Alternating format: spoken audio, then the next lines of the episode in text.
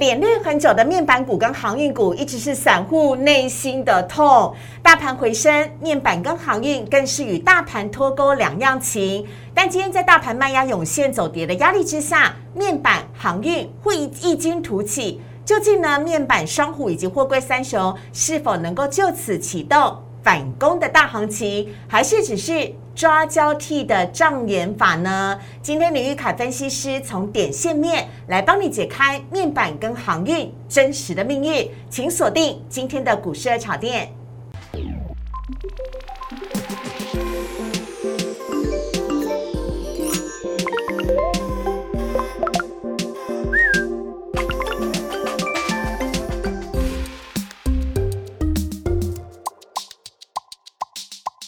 股市炒店标股在里面，大家好，我是主持人施伟。今天在节目当中呢，邀请到的是帅气又专业的林玉凯分析师。所以好，大家好。今天呢节目当中呢，哎，台股连跌两天，我已经换了上了绿色的口罩了。是。但是呢，今天有一件事情很值得开心哦，也就是如果你还在船上是航海王的话，今天货柜三雄表现的非常好，万海涨停板。是，恭喜恭喜恭喜。但是今天外资也大买了万海、阳明跟长荣，会不会是一日行情啊？呃，我觉得可能性不大，但等一下我们会有所谓的深度解析。哦，好，那顺便也来帮我们解析一下最近脸色也是有点惨的面板股。好了，好，好来看到今天呢，凯哥带来的主题要来告诉大家的是。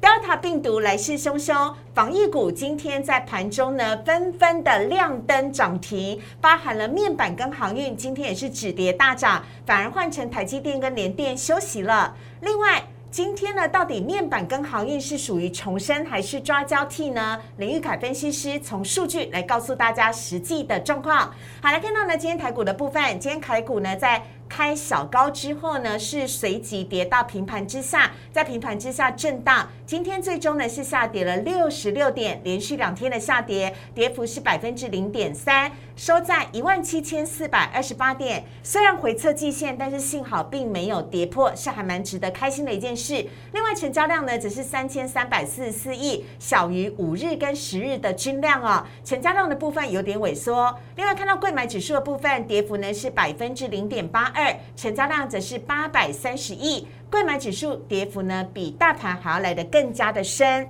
好，看到这边呢，要请教一下凯哥了。我们来看到大盘的部分呢，呃，今天呢，这个大盘呢下跌，呃，包含了昨天下跌、今天下跌，连续两天下跌，让人不禁害怕跟怀疑，是不是跟今天各大报纷纷报道的有关于呃 Delta 病毒，呃，跟新北市的幼儿园疫情爆发会有关系吗？是的。你看今天很多什么呃康纳香啊，然后还有呃。口罩的个股纷纷都涨停板，对对对，您怎么看呢？好的，其实我说这个行情部分来讲的话，嗯，当然跟疫情一定会有相关性。是，好，那疫情导致恐慌，其实从今天的盘面，我们大概可以去嗅到一点点这样子的味道。嗯，可是其实刚刚师傅有讲到防疫概念股的部分，对，其实防疫概念股常常啦是所谓的一日行情，而且其实呃，我觉得防疫概念股最能够操作的部分，大概是去年了，哦，去年三月。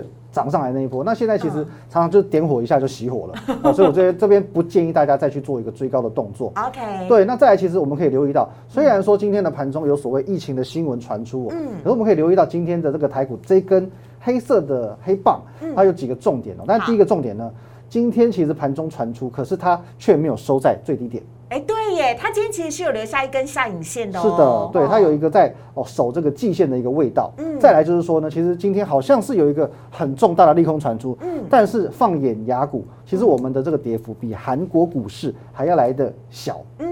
而且今天雅股普遍是上涨的，但是台股就算跌也没有跌的比韩国来的深。是的，没有错。那当然哦，刚刚有讲到最重要一个重点，就是说季线还守得稳稳稳嘛。是对。那其实，在今天也没有出现一个很明确的爆量的一个情况，代表说这一波其实没有所谓的法人大户或者是甚至散户杀出这样一个现象。哦，所以没有恐慌性的卖压。我觉得到目前为止还没有感受到恐慌性的卖压，暂时都还是可以做一个理性客观的看待。嗯。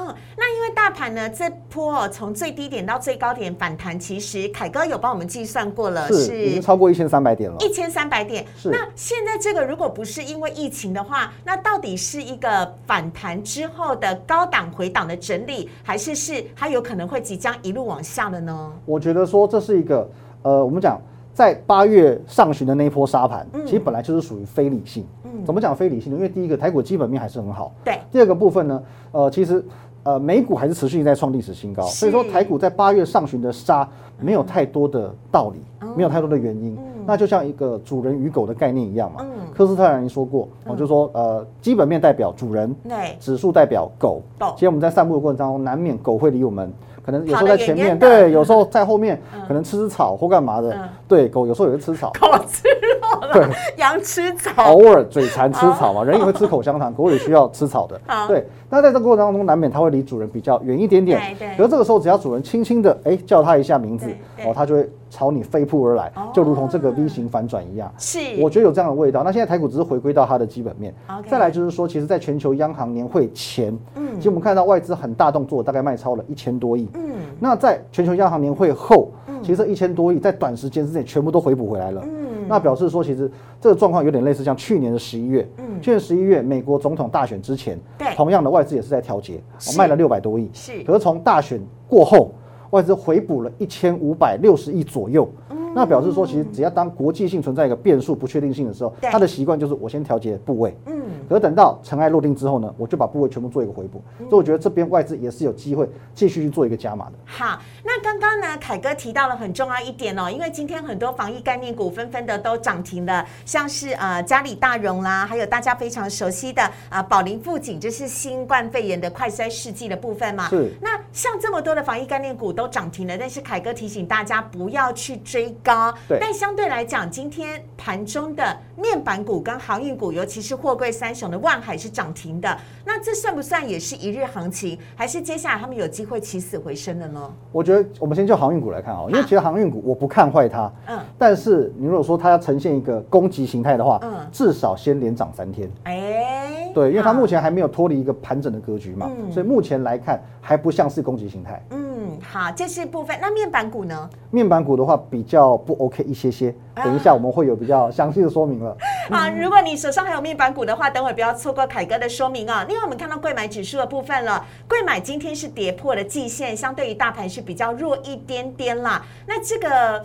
跌破季线有需要像你刚刚所讲的，再观察个三天左右的时间吗？我觉得我们可以给他一到三天的这个交易日来观察一下。他如果说三天之内都能够再站回季线的话，其实大都没事。OK，好，这是有关于贵买的部分跟大家来做分享。接下来呢，我们要来看到的是今天三大法人合计买卖超持续的买超，今天买超了二十四亿哦。同时呢，外资也买超了六十一亿，投信则是持续的卖超十五亿。外资买些什么呢？来看到的是外资今天买了长荣。开发金、万宏、中石化以及人保，呃，同时呢，没有在排行榜当中，外资还买了阳明跟万海，会不会是一日行情或隔日冲呢？我们明天就会揭晓答案了哈。好，另外外资呢，今天也卖了群创、中钢、联电以及台新金跟台气银，同系的买卖超的部分，投信呢，今天呢买的是富邦金、中钢、国泰金、联电以及锦硕，但值得留意的是。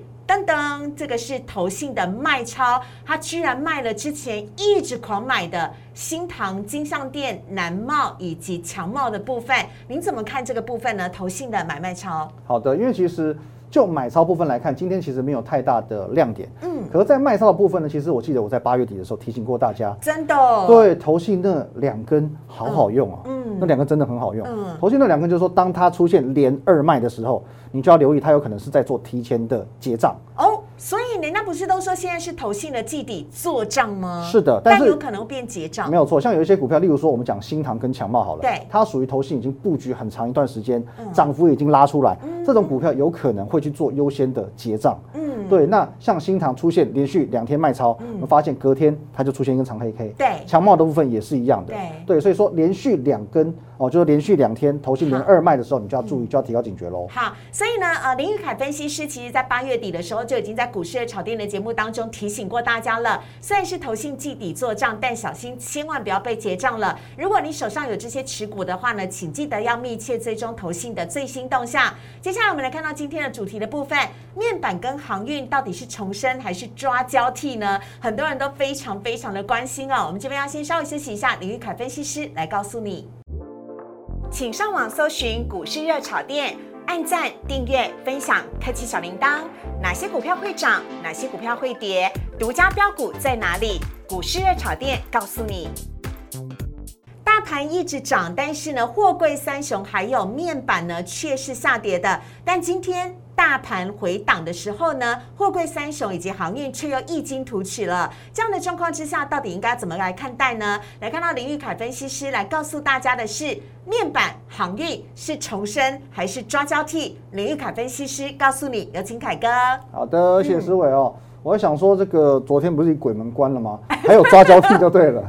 没有没有没有。那我觉得有点可怕。好，那我们来聊一下，因为其实的确哦，今天有一种攻守交换的味道。嗯。强势股变弱势股，弱势股变强势股。联电、台积电收息，面板航运齐涨。对，那其实我们讲到面板航运，应该就是众多散户心中的痛。那如何来看待这种痛呢？现在是加码的时机吗？我们今天会有很详细跟大家来做一个分享。好，首先呢，我们先来看到的是有关于面板跟航运呢，你要比较，我们要先从基本面、技术面、筹码面三面来做评估。首先是面板股的基本面。是的，我们来看看到底面板的基本面是抓交替先来看这则新闻的部分，就是九月呢，电视面板的价格全线的跳水，而且是两位数的崩跌，这应该是这几天呢报纸都在大幅度的报道，尤其哦九月。的电视面板依旧是全线大跌，而且是不管大尺寸或小尺寸都是一样哦。是的，没有错。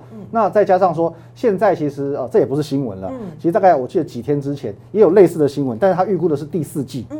那代表说，其实呃，在基本面方面，九月份甚至整个接下来的十、十一、十二这些所谓的传统旺季，那面板的价格全数都下跌的话，那么我们俗话说得好，没展望等于没希望。嗯。对，所以说其实就基本面来看，面板股我给他一个叉叉喽。OK，好，抓交替基本面是不 OK 的。对，是不 OK 的，来来抓交替了。好，来看到下面我们要。从技术面的部分来做一个评估了，我们来看一下友达的技术面。好的，那的确如这个各位所看哦，目前来说的话，友达是在昨天才出现最低点。嗯，可是我们如何去研判一档股票是强还是弱呢？对，我们很通常会跟大盘来做一个比较。哦，对，其实大盘呢，在经历过八月上旬的沙盘之后，它是在八月二十号。出现最低点，对。但是其实呢，在结算日哦，领先两天，八月十八号那一天，它有出现一根长红 K，而且是四百点的下影线。嗯，其实很多的强势股，它会领先在那一天，甚至之前去做一个转折向上的动作。好，但是友达好像不在台股里面的感觉，走的都跟别人不一样。对，它是几乎完全没转折，一路向下，所以光是在技术面部分，它已经落后大盘非常非常多，那就不具备一个。强势股的要件。OK，好，所以呢，呃，从技术面上面来看，它的 K 线其实是非常弱的。下面的群创应该也是一样的吧？对，没有错，他们走势都差不多嘛。那两条均线哦，不论是月线或者季线，全部都压在头上。嗯。就算你要反弹，哦，上方也会感觉到沉重的压力。所以说，其实就算反弹，它也走不会太远。OK，而且刚刚呢，凯哥说的很对。你有没有看到凯哥我所学到的技术线型？如果当这个多头排列跟空头排列的话，长均线已经在短均线之上的话，是，那这是空头嘛，对不对？这是空头格局，没有错。哦，好，所以呢，这是群创的部分。那接下来我们要来评估到的是面板的筹码面了。是，不对不对，凯哥，外资跟投信应该还是有在买群创跟友达的吧？您怎么看呢？的确，如果说我们就单一天，偶尔你去看一下筹码的话，你会觉得，哎。好像还有在买，可其实我们把它表列出来，你就会发现，不见得是这么一回事。好，我们现在看到的是友达，哇，这密密麻麻的字是代表？对，好的，这个是我们所谓的一个叫做神秘的金字塔。嗯，那我们是看它的一个股权结构的一个分散程度哦。好，那我们可以看到左右我们各有一个桃红色的框框。嗯，左边的框框呢是代表总股东的一个人数。是，我们可以看到在友达的部分呢，它原本的股东人数大概在四十万人左右。对，现在已经成长到五十五万人。哦，对，那表示说呢，在这一段。下跌的这个期间呢，它的普通人数一直上升，一直上升，一直上升。那很显然的是有很多的众志成城的散户，一直接，一直接，一直接。所以其实友达一直在跌，但是散户却是逢低承接，勇于进场。对，对他觉得说，哎，我看好它未来还是有可能会再涨。是的。所以从股东人数很实际，因为这个买卖超是不能骗人的，你真的有买才会出现在股东人数上。但另外一边却是往下跌，往下跌的是大股东的比例。对对，那这也是很糟糕哦，因为从原本的六十七个百分点，嗯，一路往下降，一路往下降，现在已经是五十二个百分点了。嗯，换句话说呢，这一档股票哦，友达来说的话。大户持有的比例越来越少，散户持有的比例越来越高。嗯，那其实对于筹码这个方面呢，也是一个比较算是负面的影响。这不是件好事吗？这不是好事。相对来讲比较凌乱，对不对？是的。而且未来要上涨，是否也缺乏主力的哄抬？没有错，因为你散户一多，一上涨就会有散户想卖，所以说其实，在上涨过程当中反而比较容易受挫。好，这是友达的呃股东人数的部分。另外来看到筹码面，帮我们框起来的是代表什么意思？好的，因为其实我们可以看到这一波，我们呃第二列跟第三列分别代表的是投信跟外资。嗯，那呃以外资来讲的话，它只有上半年买的比较凶，下半年我们可以看到绿色的棒棒比较多。对，等于说它几乎都在卖。对，都跟大家的印象当中有一有一些冲突喽。是，因为其实我们有时候如果只是看单日的买卖超的话，你很容易被被这个模糊的焦点。嗯，而其实我们这样列出来看就很清楚了。所以黄色框框是买进，蓝蓝色是卖出，是卖出，但是我们看的是所谓投信的部分。哦，我们如果看到说以这一档股票来讲，真的比较有在琢磨有连续性的买盘跟卖盘的话，其实反而是投信的操作面会比较集中。嗯，黄色框框的部分，我们可以看到是上半年友达的主升段，其实投信是有参与的。对，可是呢，哎，在高档过后往下走跌过程当中呢，其实我们可以看到投信基本上已经卖的差不多了。哦，那卖的差不多，又有一个小小的黄框框，那个地方我们可以看到投信就忽然莫名其妙的大举买进了。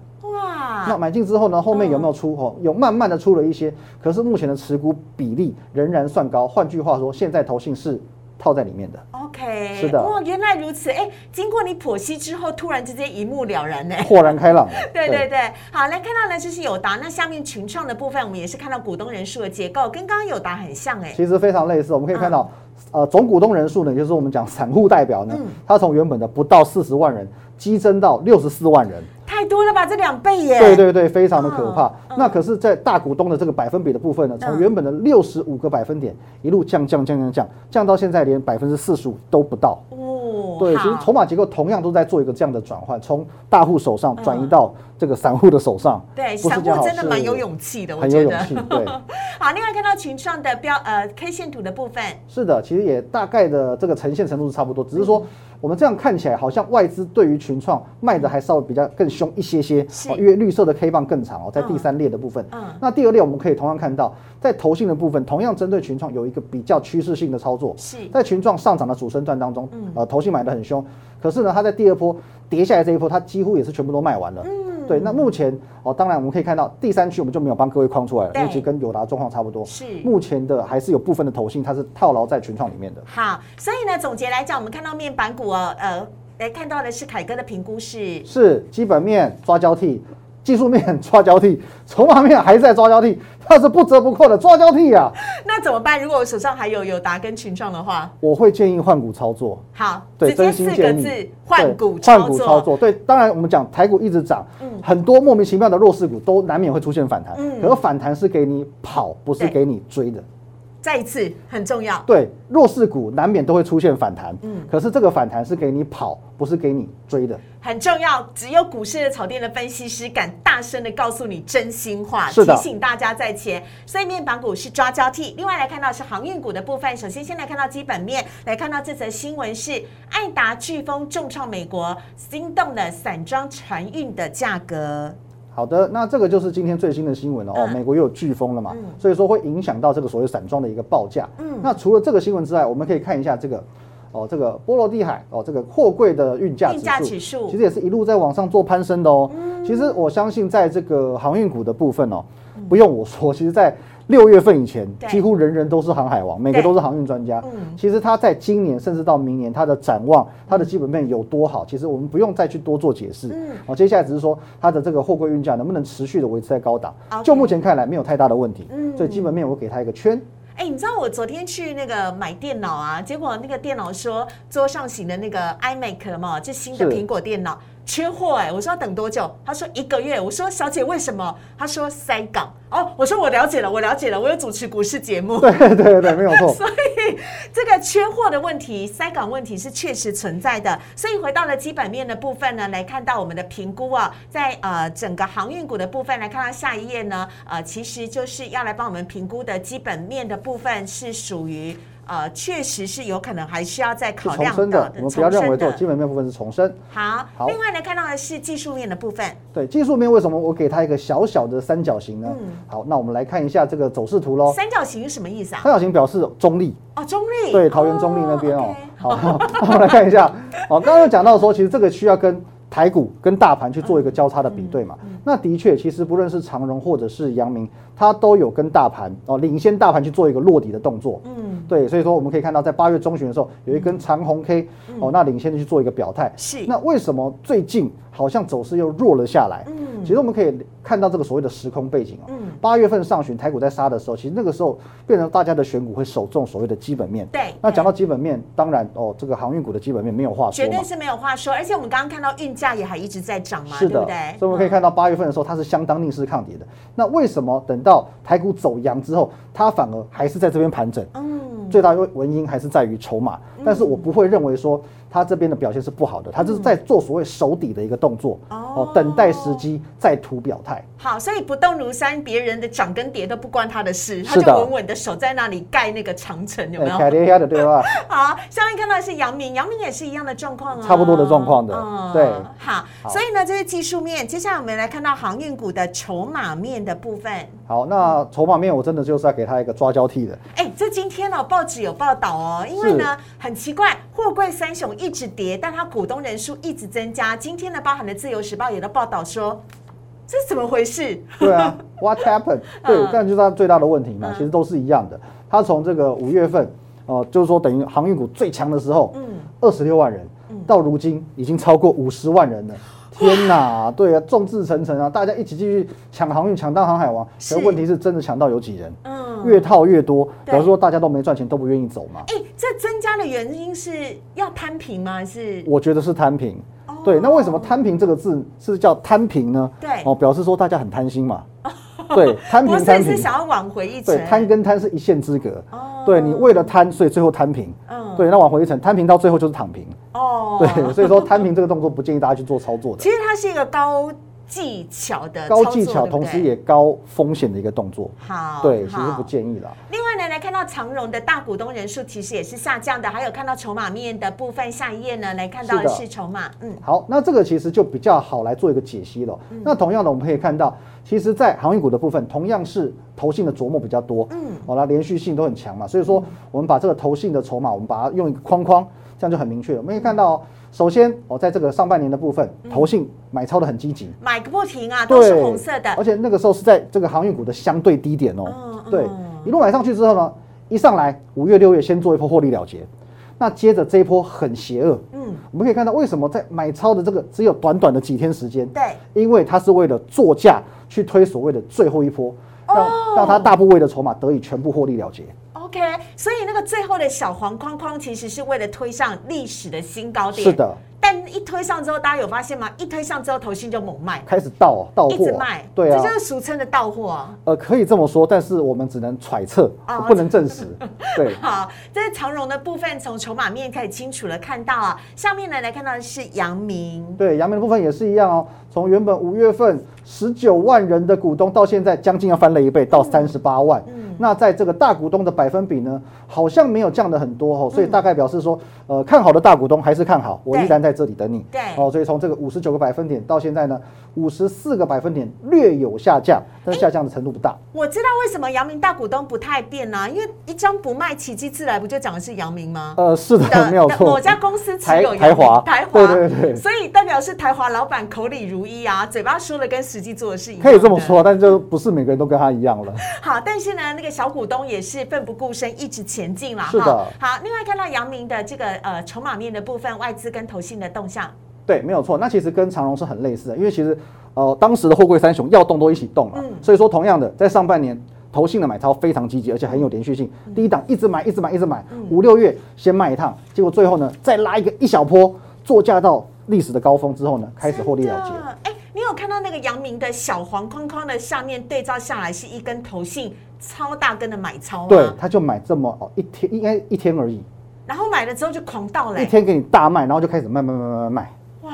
好，这个幸好有凯哥这么细心的分析师来帮我们一一的框列出来哦。所以呢，总体来讲，您怎么看待航运股的部分呢？好重申抓交替，重申抓交替。对，因为我们这样子乍看下来，好像两边是差不多的。对啊。我这边给予一个中性看待。嗯。对，我觉得说航运股还是很好，但是它需要等待时机来做一个表态。嗯。嗯，对，或者说它也也许会有更大的力度来支撑它嘛。就目前来讲，它似乎还没有达到一个点火的过程。嗯，那相关的一个这个走势，我觉得我们可以参照台积电。嗯，台积电也是股东人数呃达到这个百万之后，对，开始股价就停滞不前。对，对，那什么样的利多都无法去刺激它，是，直到它宣布涨价之后，股价才真的 g 点 n 动起来。哦，所以我们要等待那个利多消息的出现。是的。不过在这之前呢，不是代表绝对性的，因为刚刚凯哥有说了，观察、观察、观察。是。该跑的时候还是要记得跑，还是要跑。然后该守的时候呢，还是要请大家多多看股市的草甸，就会知道了啦哈。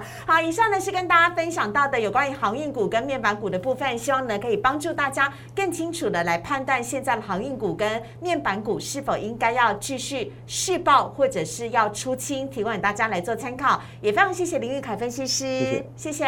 好，接下来看到网友 Q&A 的部分，首先先看到第一题呢，是通家，通家是叠升反弹吗？来看到 K 线图的部分。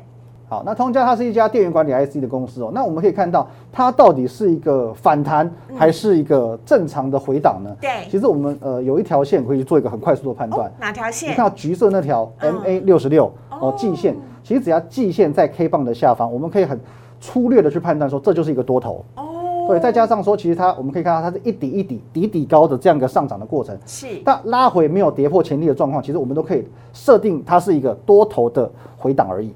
哇，这好好判断的一个技术指标哦，是的，很重要哎，对不对？所以呢，通家目前呢还应该算是多头的部分了，是的，算是跌升反弹。那下面来来看到下一个问题是，驱动 IC 族群包含的联永、敦泰、细创跟天域，目前止跌要先看到哪里？要先停损吗？好。拥有这四档股票的这个投资朋友非常多。现在看到联勇的部分，好的，那联勇的话，其实我们可以四档先一次看过，因为大概大家的产况都差不多。嗯，好，这是联勇。那在下一档，我们来看敦泰，嗯，以及这个天域，嗯，还有这个细创的部分，其实会发现说，大家最近走势都不是太理想。为什么？到底这四个个股，或者是我们说驱动 IC 族群发生了什么事？其实它最主要还是受到面板股的一个拖累。嗯，因为其实品牌厂下方最下游品牌厂它不拉货嘛，嗯，那就限制到这个面板股的出货。那等于说驱动 IC 是属于面板厂的上游，当然也会连带受到影响。而且那个驱动 IC 的上游，台积电、联电又在涨价。是的，变成说它会压缩到他们的获利空间。我相信，其实，在第三季、第四季会去。有可能让他们的毛利率会有一些打折扣，嗯，对，但是其实就一个基本面的方向来讲的话，嗯，这四档股票哦，其实今年度的获利还是相当的惊人，嗯，对，所以我觉得说大概你说什么时候会见止跌，毕竟他们不是直接受害，是面板股比较类似直接受害，它是算间接受害，嗯，所以其实这边跌升，我认为说还是有机会出现一波反弹的。好，但网友的问题问的是要先停损吗？我觉得这要看股票了，因为四档股票的走势其实。还是有一点点的落差。好，例如我们看上一档天运好了。好，对，因为其实天运来到这边，其实大概就是回撤到五月份的一个低点左右。我觉得这边可以去期待说它有回撤上一次低点的一个反弹空间。嗯，对对对。好，那我觉得再多看呃上面的两档好不好？尤其是呃呃细，我现在看细创好了。好，嗯那细创的话，其实我们发现这一波是从四百一十六点五直接的。溜滑梯下来，那同样的，我们可以去看它五月份的这个低点是在两百一十二元嘛？对，暂时可以先以这个地方来做一个观察点。OK，好，哎，不好意思，这个我要请小编帮我切回去，在敦泰的部分，因为敦泰拥有的人很多。哦，是的，好。那敦泰这一波的话，其实我我觉得大概都是类似的方法了，因为其实这一波大家是先涨，然后到五月份回档，回档到低点的话，这个低点只要不破，我认为说短线上都还是有机会再做一个这个反弹的格局。好，所以呢，这是敦泰以及下一档的天域跟细。创的部分提供给大家来做参考。最后一题呢，要来问到的是，联阳目前的价位建议可以摊平吗？又有高技术动作要来了。好的，那我们可以看到。这个走势，所有的均线都压在上面。你说可以摊平吗？思伟不行，因为刚刚凯哥才先讲了长天线的这个均线哦，就应该要在下面才是。如果在最上面，这是空头嘛，对不对？这是一个空头格局，所以我比较不建议各位去做摊平的动作。当然，你可以去同样的等它哦，也许回撤到五月份的五月中旬的那个低点九十一块九，这里有可能会出现一个反弹，但是摊平我是不建议的哦。尤其联阳是快闪记忆体 IC，是的，因为最近多事之秋嘛，因为外资一直在看坏这个族群嘛，对啊，所以它也是连带的受累了。是的，好，提问大家来做参考了。如果你喜欢林玉凯分析师的话呢，在我们荧幕上面有玉凯老师的 Light 跟 Telegram 了。玉凯老师呢有非常多的标股讯息哦，都在他的 Light 当中，而且呢，他绝对是市场上面最敢说真心话的分析师，所以请你千万不要错过，赶快加入他的 Line 跟 Telegram，跟他有更多的互动跟交流。同时，如果你喜欢股市的炒店的话呢，请大家啊记得帮我们订阅、按赞、分享以及开启小铃铛。每个礼拜一到礼拜五的晚上九点半，我们在 YouTube 的频道上面首播，非常欢迎大家可以来加入我们。记得帮我们订阅、按赞、分享跟开启小铃铛哦。谢谢凯哥，谢谢思维，谢谢，拜拜。明天台股赶快涨，涨涨涨。